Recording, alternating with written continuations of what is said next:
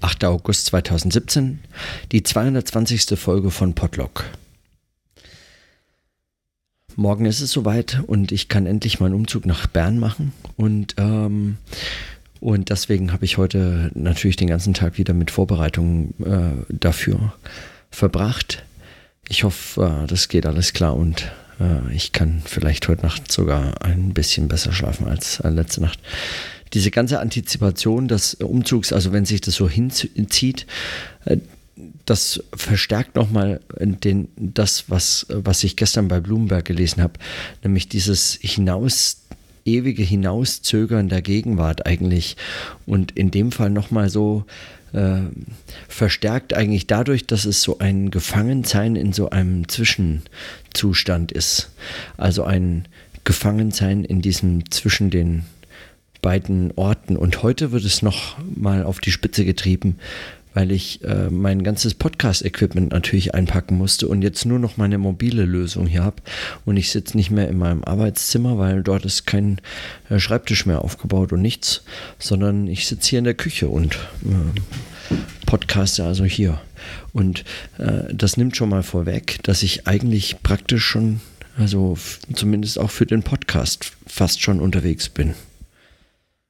Und ich bin äh, sehr gespannt, wie das morgen läuft. Weil ich heute nach Bonn gefahren bin, hatte ich Gelegenheit, weiter bei Blumenberg zu lesen. Und ich bin äh, wieder über einen Text gestolpert, den ich äh, schon mal gelesen hatte. Äh, also zumindest meinte ich das, weil es, es kam mir irgendwie halb bekannt vor. Und der Text war großartig. Und ähm, deswegen lese ich den heute auch vor. Der Text heißt ist auch wieder aus Quellenströme Eisberge und er heißt Das Forschers Schwimmen mit dem Strom. Des Forschers Schwimmen mit dem Strom. Gegen den Strom zu schwimmen ist eine Metapher eigentümlicher Ausstrahlung. Der gegen den Strom Schwimmende ist ausgezeichnet durch den Erweis von Kraft, die ihn dazu befähigt, sich der Versuchung zum Treiben lassen mit dem Strom zu entziehen. Er verschmäht den Genuss der Übereinstimmung mit dem Medium, in dem er sich bewegt, die getragene Leichtigkeit des Seins, das Vorankommen in der Richtung, die die Billigung aller Mittreibenden hat. Eine Evidenz dafür, dass er recht hat mit seiner Anstrengung im Gegensinn, wird er nur selten haben, wohl gar nicht haben wollen. Er beweist sich er beweist eher sich als irgendetwas anderes. Wird ihm Bewunderung zuteil, so am ehesten die derer, die ihn der Verder Vergeblichkeit und dem Scheitern ausgeliefert sehen. Dass er erlahmen wird, bestätigt äh, denen, die mit dem Strom schwimmen, dass sie recht hatten, ihre Kräfte nicht ans Aussichtslose zu verschwenden. Nur der Erschöpfte kann erfüllt davon sein, dass er es darauf ankommen ließ. Fragt man sich nun nach der epochalen Geltung dieser Metapher, so ist es geradezu Kennzeichen der Neuzeit, die Nutzung des Stromes in dessen Richtung zu rechtfertigen. Die Natur zu erkennen, um sich naturgemäß und sachgerecht zu verhalten, gehört zu den Prämissen des theoretischen Bedarfs einer endgültigen Moral. Die Eigenmacht der Wirklichkeit zu bezingen, bekam die am deutlichsten von Francis Bacon ausgesprochene Bedingung, sich Gesetz und Macht der Natur zu unterwerfen, um sie aus ihr selber heraus zu beherrschen, statt nur im Versuch demiurgisch-magischer Faustgewalt über sie zu verfügen. Insofern hat der Wissenschaftsgeist der Neuzeit zwar die Implikationen der Naturbeherrschung, aber zugleich die theoretische Maxime, ihr Potenzial einsichtig schonend zu nutzen. Die Programmatiker dieser Konzeption wussten eines nicht, dass es viel zu lange dauern würde, genügend Erkenntnis von der Welt zu gewinnen, um innerhalb der Grenzen dienender Nutznießung zu bleiben. Der Schwimmer mit dem Strom würde schon bei mäßiger Eigenleistung schneller als das ihn tragende und treibende Element.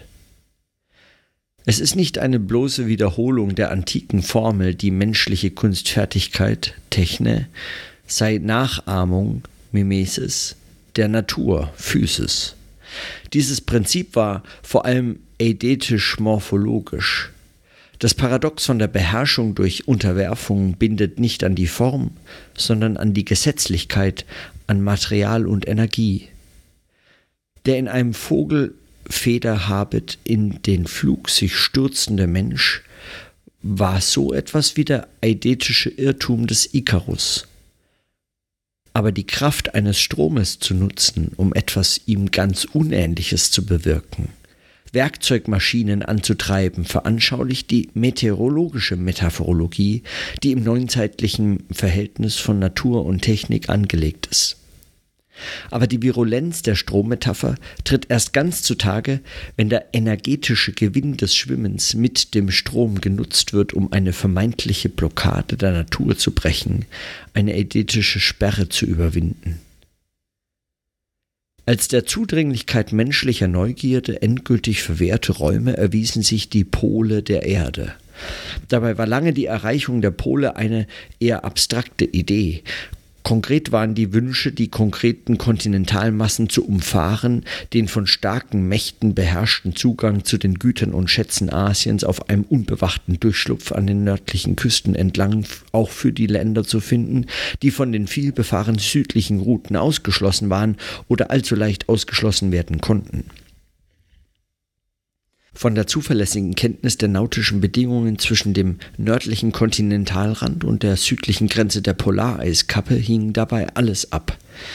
Die Pioniertaten dieser Pfadfindung brachten wie von selbst die Frage auf, ob es einen Weg zum Nordpol geben könne, ob es eine durchgehende Landmasse für diese Route gäbe oder ob das große offene Meer um den Pol herum, zu dem die Durchgänge in der kurzen Zeit der Sonnenerwärmung finden könnte. Schließlich waren alle Vorstöße, alle Expeditionen an der Sommerkürze gescheitert. Die Schiffe im Eis eingefroren, vom Packeis zerdrückt worden.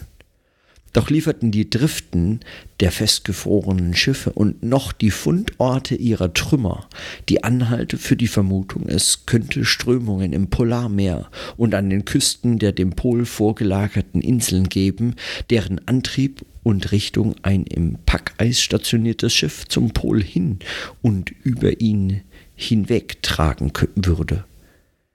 Als Fridtjof Nansen, der von 1893 bis 1896 die norwegische Polarexpedition durchführen sollte, auf die Fakten zur Annahme einer polarwärts gerichteten Strömung stieß, konzentrierte sich das Problem auf die Herstellung eines für die Eisdrift geeigneten, dem Packeisdruck widerstehenden Expeditionsschiffes, des Vehikels, um mit dem Strom zu schwimmen, die Natur mit ihren Mitteln zu überlisten, sofern man nur ein technisches Element stabil genug machte, dem Gegendruck standzuhalten.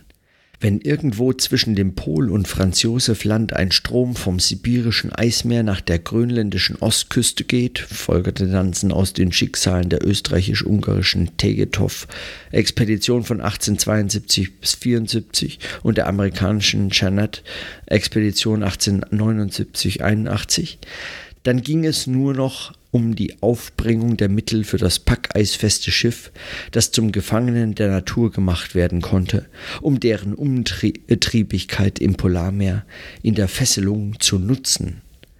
Mit anderen Worten, Bacons Metaphorik von Dienst und Herrschaft musste in die Rhetorik der Werbung für das neue Pro Projekt edithisch transformiert werden. Ich glaube, dass wenn wir auf die sich in der Natur selbst vorfindenden Kräfte acht geben und versuchen, mit denselben und nicht gegen sie zu arbeiten, wir den sichersten und leichtesten Weg zum Pole finden werden. Es nützt nichts gegen den Strom zu arbeiten, wie die vorhergehenden Expeditionen es gemacht. Wir müssen sehen, ob sich nicht ein Strom findet, mit dem wir arbeiten können. Fridtjof Nansen in Nacht und Eis die Norweg norwegische Polarexpedition 1893 bis 96. Die Jeannette-Expedition ist meiner Meinung nach die einzige, die auf dem richtigen Wege gewesen ist, ob schon wieder Wissen und Willen. Es ist von schöner Aussagekraft, dass Nansen von der Arbeit mit und gegen den Strom spricht, obwohl doch nicht einmal nur metaphorisch vom Schwimmen zu sprechen war. Er tat dies in dem Vortrag, den er im Februar 1890 vor, dem, vor der Geographischen Gesellschaft von Christiania hielt. und im März 1891 in der norwegischen Zeitschrift Naturen drucken ließ. Man hat sich zu vergegenwärtigen, wie die erfolgreiche Werbung um die nationale Zustimmung zum Bau der Fram begann und den entgegenstehenden Anschein der Tollkühnheit des Plans überwand. Zwar wurde der Pol nicht erreicht, nur die größte bis dahin vermochte Annäherung an ihn. Aber die Richtigkeit der Voraussetzungen, ihn zu erreichen, bestätigte sich glänzend. Das Werk von Menschen überstand die abweisende Tortur der Eisfront und kehrte heim, allerdings ohne den Inspirator Nansen an Bord, der den Weg der Beweglichkeit über, übers Eis mit Hundeschlitten eingeschlagen hatte. Der Schwimmer mit dem Strom verwandelt die Arbeit in ihr Gegenteil. Nansens Idee war die Preisgabe des elementaren Sachverhalts, dass Schifffahrt eine Handlung, eine Aktion der Lenkung und Justierung des Fahrzeugs sei, wie die Handhabung irgendeines anderen Werkzeugs. Nansen hatte gesagt, mein Plan ist in Kürze folgender, ich beabsichtige ein Schiff zu bauen zu lassen, so klein und so stark wie möglich. Leicht und stark zugleich sollte die Fram werden und von solcher Form, dass sie durch die Eispressung emporgeschoben und in der Eisdrift festliegen würde. Ist schon in jedem Vehikel der Passagier ein mitbewegtes, so würde nun auch das Schiff ein mitgeführtes, ein Bestandteil des Eises sein. Von jetzt an besorgt der Strom die Beförderung, während das Schiff nicht länger ein Transportmittel ist, sondern zum Quartier wird, in welchem man reichlich Zeit hat, wissenschaftliche Beobachtungen anzustellen. Als Nansen seinen Plan der Geographischen Gesellschaft in London vorgetragen hatte, kritisierte der Admiral Sir George Nares eben diese Verschmelzung von Schiff und Eis, dass sie der Form des Schiffes jede Funktion nehme. Wenn man erst im Polareis eingefroren ist, hat die Form des Schiffes keinerlei Bedeutung. Es ist unverrückbar eingeschlossen und bildet einen Teil des Eisblocks, der es umgibt. Die Form des Schiffes ist in praktischer Hinsicht genau dieselbe wie die Form des Eisblocks, worin es eingefroren ist. Das Schwimmen mit dem Strom ist von multipler Mittelbarkeit. Das so kurz vor der Jahrhundertwende entwickelte und umstrittene Konzept der passiven Polarnautik wirkt wie ein säkularer Prototyp der Astronautik der zweiten Hälfte des bevorstehenden Jahrhunderts. In den bemannten Raumkapseln sitzen Piloten, Raumfahrer, Astronauten, denen nichts zu fahren, nichts zu navigieren übrig geblieben ist. Sie sind integrierter Bestandteil der Geschosse geworden, mit denen sie auf eine Bahn gebracht werden, deren minimale Korrekturen von Bodenstationen kommandiert werden, die auch allein das rechnerische Potenzial für den Vergleich der Bahndaten mit ihren Zollwerten besitzen. So hätte auch Nansens Fram bei fortschrittlicherer Instrumentierung von ihrer Besatzung verlassen werden können, die nur nötig gewesen wäre, um sie einmal auf ihre Strömungsbahn im Packeis zu bringen – wenn es schon einigermaßen resistente automatisch schreibende Messgeräte gegeben hätte. Denn was mehr als zu messen war auf der Eisdrift über den Pol zu tun? Es ist, wie der Reisebericht Nansens deutlich macht, die prinzipielle Überflüssigkeit des Auges in dieser arktischen Eiswelt, die das Risiko so unverantwortlich erscheinen lässt, Menschen auf einen Weg zu schicken, um auf dem nichts zu sehen, nur zu messen ist. Wenige Jahre später nur konnte das allein eine vollautomatische und gut verkapselte Station leisten, in der Arktis so gut wie im Weltraum. War etwa auf dem Mond mehr zu sehen als in der Arktis? Es sind die Perspektiven des Schwimmers im Strom.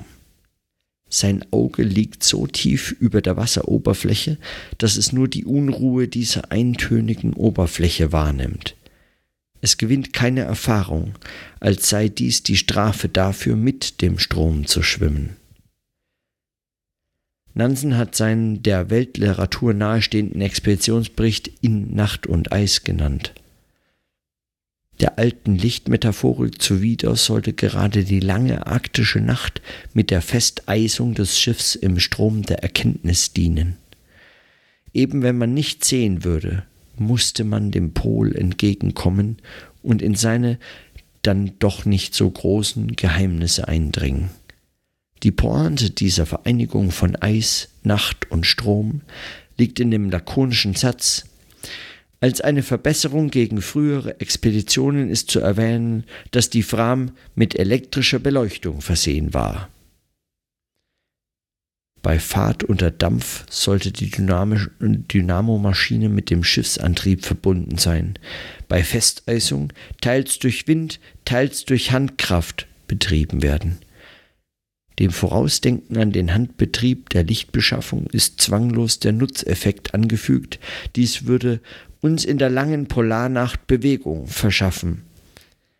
Inmitten aller Erstarrung in passiver Motion geht die Vision des menschlichen Motors als letzter Quelle von Energie und Erleuchtung auf, mit dem ernüchternden Nebengedanken, der auch auf die Muskelschwundnöte des schwerelosen Zustands der Astronautik vorausweist, dass in der unmerklichen Getriebenheit der großen Mission der Mensch um jeden Preis bewegt werden muss.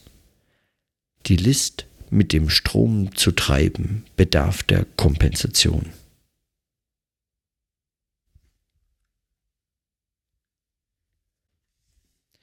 Der Text ist etwas länger als der Text gestern, aber immer noch ein extrem kurzer Text. Gerade mal äh, sechs Seiten, nicht ganz sechs Seiten. Und äh, und ich fand den extrem beeindruckend, als ich den heute gelesen habe, wieder, weil ich, ähm, weil man, weil man sieht, wie man so an einem ganz, ganz kleinen Textteil, nämlich gegen den Strom zu schwimmen und dann eigentlich das umzudrehen und sich zu fragen, was es heißt, mit dem Strom zu schwimmen, ähm, unglaublich viel entfalten kann, wenn man so das im Material sucht und, äh, und, und sich auf die, auf die Spur dessen begibt, was wohl diese Metapher bedeutet und warum es eine neuzeitliche ist, also die epochale Geltung dieser Metapher. Und im, mit dem Strom zu schwimmen, dann als diese neuzeitliche, naturgemäß und sachgerecht sich zu verhaltende Ausnutzung der eigenen Kräfte der Natur, der Energie äh, selbst, ja, es so zu wenden, dass das eigentlich die Kunst ist und dann eine Kunst nicht mehr der Bezwingung, des Schaffens, ähm, des, des Überwindens, sondern eine der Nautik, also des Driftens. Eine Kunst eben nicht des Steuerns äh, im Sinne von äh, die, die Richtung angeben, sondern tatsächlich ein, ein gekonntes Rutschen, sich einfrieren lassen bis zur eigenen Erstarrung und im, mit dem Strom zu schwimmen, eben auch als dieses Risiko zu verstehen, dass man eben ein, eingefroren, festgefrorene, dass man Treibgut wird, dass man Teil des, wie, wie die Astronauten Teil des Geschosses wird. Man, man ist nicht mehr ähm, äh, diejenige, die dann äh, dieses Gefährt steuert und, äh, und antreibt, sondern man wird bewegt. Und was das alles so an Konsequenzen mit sich bringt und, und was es auch an Vorbereitung bedarf. Das Konzept der passiven Polarnautik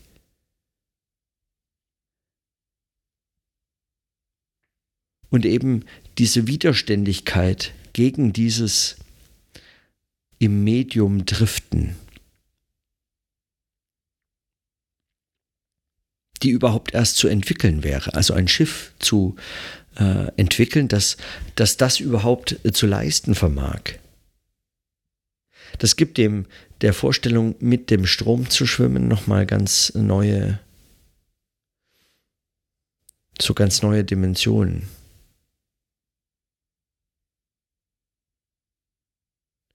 Ich fand es auch spannend, weil es, weil es die Frage aufwirft, äh, wie denn, wie denn in einem solch reißenden Strom, den man ja heute immer wieder feststellt, wenn es um so Massenbewegungen geht oder um was auch immer man in der Form beobachten möchte, als ein Strom, in dem alle mitschwimmen oder so.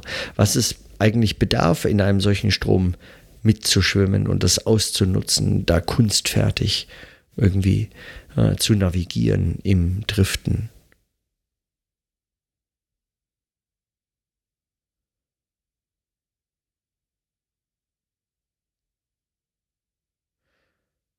Und dann, und dann am Schluss diese kleine Pointe mit dem, mit der Selbstbewegung des Menschen, der, der um, um jeden Preis bewegt werden muss. Der also sich dieser, diesem Stillstand eigentlich gar nicht wirklich überlassen kann, bis hin zu, dass er selbst den Strom erzeugt, den er braucht, um sehen zu können, dass er dort im Eis nicht sieht.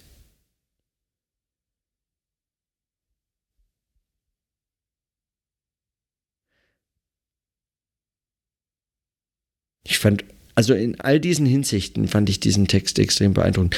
Ähm, und auch gut, diese spitze Pointe. Was mehr als zu messen war, auf der Eisdrift über den Pol zu tun. Man konnte gar nichts mehr machen, man konnte nicht sehen, man konnte nur noch messen. Das gibt äh, dem Messen nochmal einen verdienten Rang. Hm.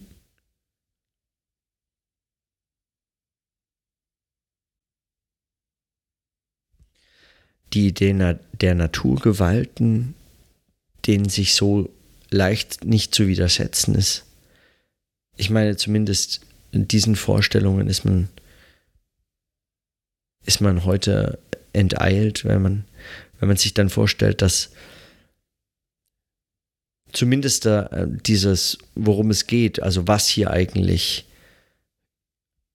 genutzt und was überwunden werden muss. Also es ist dann mindestens schon ein Zusammenspiel. Man kann es äh, sowohl so als auch andersrum sehen.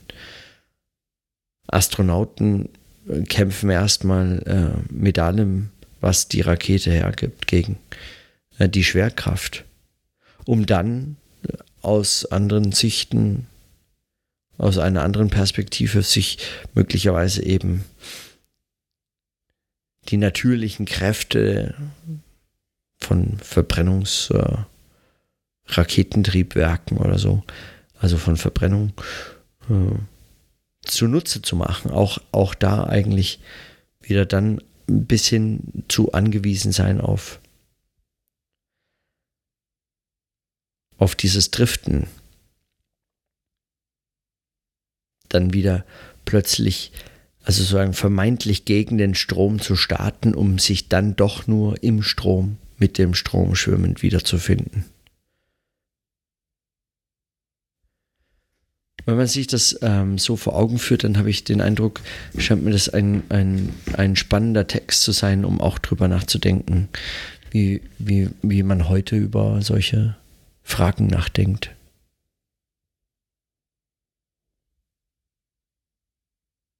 Wie solche Bewegungen entstehen oder mit dem Strom oder gegen den Strom zu schwimmen. Die Beispiele, also diese Expeditionsberichte äh, dienen dann hm, als was eigentlich?